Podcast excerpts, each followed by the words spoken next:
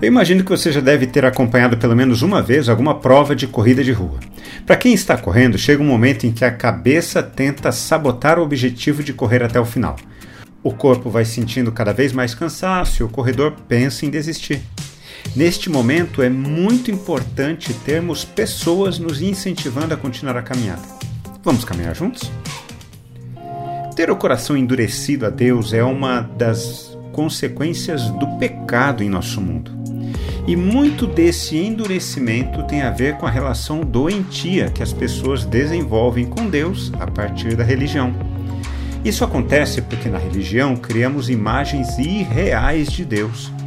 A principal dessas imagens é a de que Deus existe para nos fazer felizes. Muitas pessoas que hoje têm o coração endurecido em algum momento da sua caminhada alimentaram uma ideia equivocada de Deus. Com o passar do tempo, perceberam, por exemplo, que essa ideia equivocada de que Deus existe para nos fazer felizes é um engano, um engodo. Então elas vão se fechando à própria noção da existência de Deus, pois não suportam a ideia de um Deus diferente da forma como foram ensinadas na religião.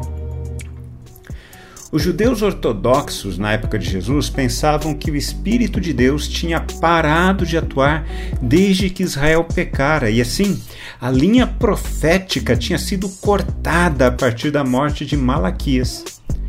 O povo de Nazaré se escandalizava com Jesus por considerar ele um manzer, um filho de um pai desconhecido.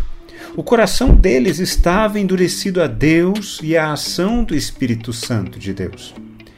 Por causa da dureza do coração deles, Jesus afirmou: Nenhum profeta é desprezado a não ser na sua terra, entre os seus parentes e na sua casa.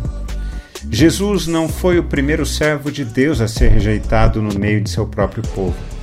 Jesus aplica um ditado popular a essa ocasião: Não há profeta sem honra, senão na sua terra, entre os seus parentes e na sua casa.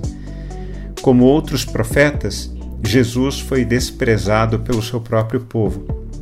O pecado tem essa força de endurecer o coração humano. Há em nosso coração essa terrível tendência religiosa e pecaminosa de ditar as maneiras de Deus agir. Se algo foge da forma que havíamos imaginado, começamos a ter o coração endurecido. Passamos a afirmar que Deus não existe, ou que Deus é carrasco, ou ainda que Deus está bravo conosco. Você consegue perceber o risco de desenvolver uma relação com Deus na qual as coisas precisam acontecer do jeito que você gostaria que acontecessem? Se para Deus ser Deus, ele tem que fazer as coisas como você esperava, então esse Deus é apenas um falso Deus, um ídolo, uma imagem que você criou em sua cabeça. Facilmente você se escandalizará com Deus e facilmente você se desviará do caminho de Deus. Nosso desafio é nos relacionarmos com Deus como Ele é. Olhando para Jesus, conhecemos a Deus como Ele exatamente é. Quando refletimos na palavra de Deus, precisamos responder a ela. Eu quero orar por mim e por você.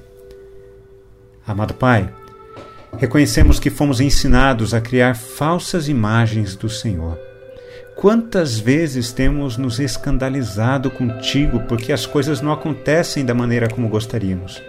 Nos perdoe, Senhor. Obrigado porque em Jesus podemos conhecer quem o Senhor realmente é.